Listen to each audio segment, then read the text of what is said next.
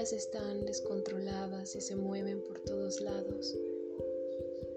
Chocan por todas las esquinas de este pequeño cuarto.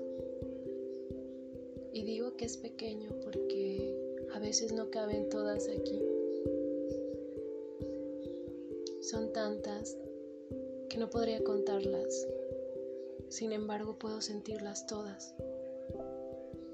No podría especificar cuál es el nombre de cada una, ni cómo huelen, ni cómo sé cuando están aquí. Solo sé que cada una trae un mensaje. Es como si tuviera una bandeja llena de mensajes. Antiguamente prefería no abrir ni tan siquiera el correo, atribuirle todas mis emociones o todos los comportamientos tenía a otras personas. No sé por qué lo hacía, la verdad. O tal vez sí lo sé, pero no lo quiero contar en esta ocasión. No me imagino siendo diferente. Muchas veces cuestioné tanto la forma de ser y de actuar de mi persona. Renegué de ellas, las culpé, las juzgué y pensaba que en mí existían dos personas. Era fácil para mí juzgar a la otra, porque la parte racional sacaba las palabras técnicas, la parte racional me conseguía un buen empleo, la parte racional me conseguía buenas notas, mientras que mi parte emocional me conseguía que al momento que cuando alguien me gritaba, cuando alguien era grotesco, derramara algunas cuantas lágrimas, me viera al espejo y dijera algunas cuantas cosas que no eran exactamente lo que yo esperaba.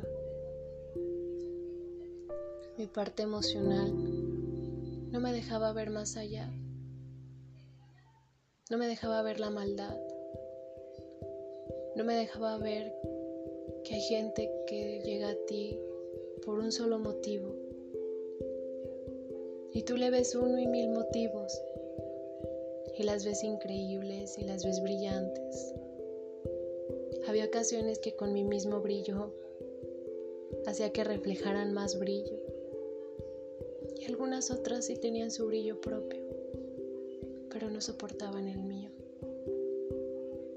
Sin embargo, encontré un tercer tipo de persona, personas brillosas, personas alegres, personas propias, reales, sinceras, transparentes. Nunca fue fácil para mí entender mis emociones. La fecha no lo ha sido. Sin embargo, aunque las cosas no se pongan fáciles, nunca serán motivo de derrota para mí. Al menos no esta vez. Porque esta vez todo es diferente. Esta vez algo se abre dentro de mente.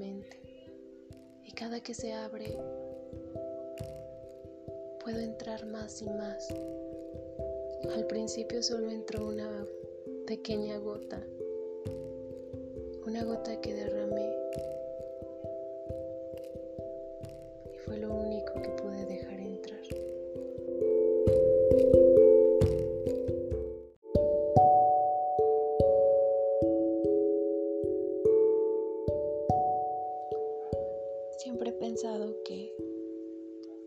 todos somos un pequeño huerto o un gran huerto o un espacio tan, tan pequeño. A mi parecer, yo tengo un gran huerto. Lo he dejado varias veces porque porque a veces no tenía agua,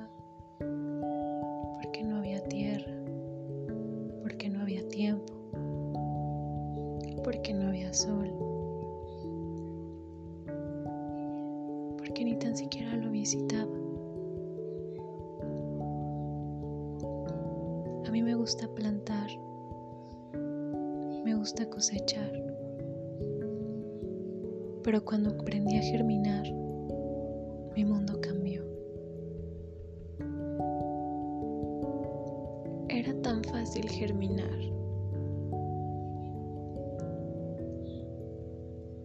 Tomé algodón, semillas, tomé unas cuantas gotas de agua, las agregué en un pequeño frasco, las dejé muy cerca de una ventila. Era importante que no le pegara el sol directamente. También era importante que la dejara crecer. Esperaba que salieran de un día para otro, pero, pero no era posible, así no funcionaba. Un día al despertar, las miraba y, y habían tenido un primer brote esa pequeña hoja, esa hoja que se va a caer muy pronto. Es la hoja que da la esperanza más alta. Y cuando se cae duele tanto. Pero es un dolor de fe. Porque si no la ves caer, entonces no vas a ver que crezca. Esa planta es un inicio nada más. Esa hoja solamente era el inicio, pero esa hoja no era el final. Era tan increíble. Después, con estas manos que la reclaman la tierra, tomé los germinados. Los puse uno por uno. Les daba espacio. No tenía idea de las dimensiones de sus raíces, pero sabía que iban a sacar raíces. Tenía la esperanza de que cada una de ellas me alimentara o alimentaran a alguno de mis seres queridos. O que simplemente alguien dijera, qué maravilla, es un gran huerto. Has sabido que la tierra realmente siempre te ha reclamado. Y cuando las tenía, acostumbraba a ir por las noches a verlas. Las veía una y cada una. Algunas llamaban más mi atención porque eran más grandes y a las pequeñas las observaba fijamente y les decía, toma tu tiempo, toma todo el tiempo que desees. Esta tierra es tuya y me ha atribuido de ella también. Así que mientras te encuentres en mi espacio, cuenta con este pedazo de tierra todo el tiempo que desees. Y esa pequeña historia ha funcionado en mi mente. Mi mente tiene muchos brotes. Son demasiados. Algunos descuidados, otros mal abonados, otros muy cuidados. Otros tienen el abono más orgánico que pude haber encontrado porque quiero decirles que en la mente tenía muchos, muchos espacios en donde podía ir a conseguir todo el abono que desee y toda la tierra que desee y todas las semillas que yo desee, porque todo era mío y todo es mío. Tengo un gran árbol ese árbol ha visto mi huerto estar seco. Ese árbol no dudo que en alguna ocasión haya pensado que ese espacio iba a estar árido. Sin embargo, siempre ha tenido esperanza. Y la esperanza es la que nos ha traído hasta aquí. A caer fruto por fruto, a tomar fruto por fruto y a esperar día por día, porque es lo único que tenemos